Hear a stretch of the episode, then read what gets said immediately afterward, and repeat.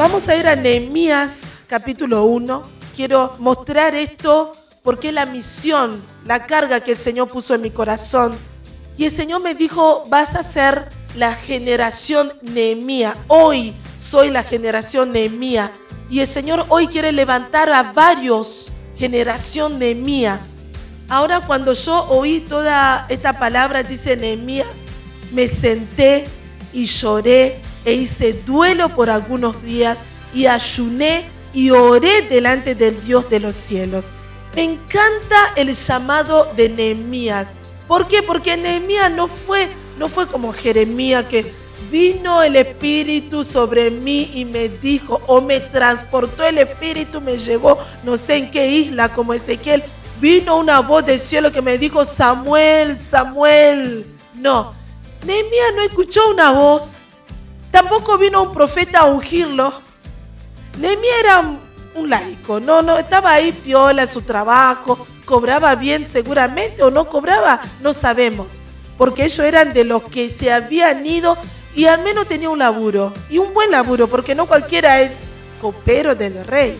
El tipo estaba bien acomodado, el tipo estaba bien, no había por qué pensar en los otros, ¿para qué? Si yo estoy bien acá. Cuando mi mamá me está contando todo esto, yo dije, claro, con razón tengo que volver.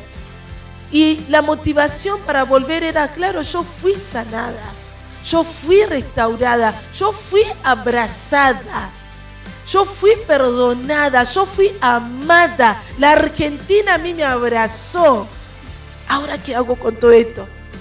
El Señor me dijo, tienes que ir porque te mando para reconstruir y somos la generación de mía para reconstruir. ¿Viste cuando tenés que reconstruir? Porque claro, le viene le cuenta los muros. Y ese muro estaba roto. Esos muros habían sido quemados a fuego.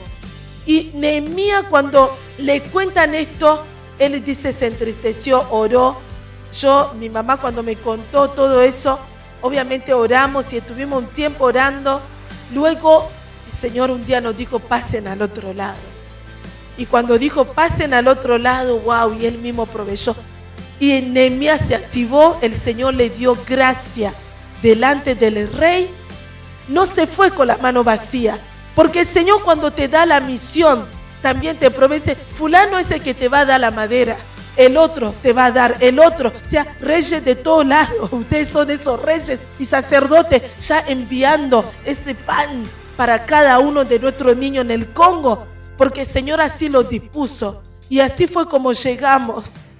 Hoy el Señor dice, es tiempo de reconstruir, pero tenemos que sacar los escombros. Tenemos que sacar todo lo que va a impedir que podamos avanzar.